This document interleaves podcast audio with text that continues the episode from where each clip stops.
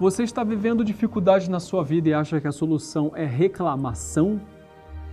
Reclamar é a melhor maneira de solucionar os seus problemas? A liturgia de hoje vai nos falar a esse respeito.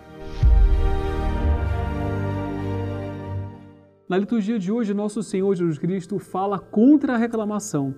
Ele fala que veio João, que não come e nem bebe, e dizem, ele está com o demônio. Veio São João Batista, que fazia jejuns e penitências, diziam que ele estava com o demônio. Veio o Filho do Homem, ele, nosso Senhor, que come e bebe, e dizem, é um comilão e beberrão. Ou seja, as pessoas que estavam em torno dele, aquela geração, reclamavam de qualquer coisa, estavam sempre reclamando. E às vezes nós tomamos posturas na nossa vida semelhantes a dessa gente.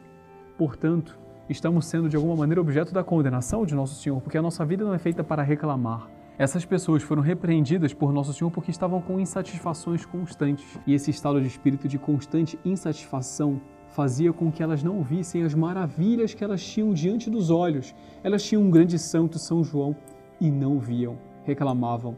Elas tinham o Nosso Senhor, o Verbo encarnado, e reclamavam da presença dele. Às vezes isso pode acontecer conosco nós, constantemente insatisfeitos em relação a tudo o que acontece, ficamos com um estado de espírito de insatisfação e quando Deus faz uma maravilha nas nossas vidas, não somos capazes de perceber, não somos capazes de agradecer e ainda reclamamos. Sendo que Deus faz constantes maravilhas na nossa vida, é só nós pararmos para observar com o espírito de gratidão. A liturgia de hoje nos convida a pararmos de reclamar e agradecer mais elogiar mais, admirar mais aquilo que Deus faz nas nossas vidas.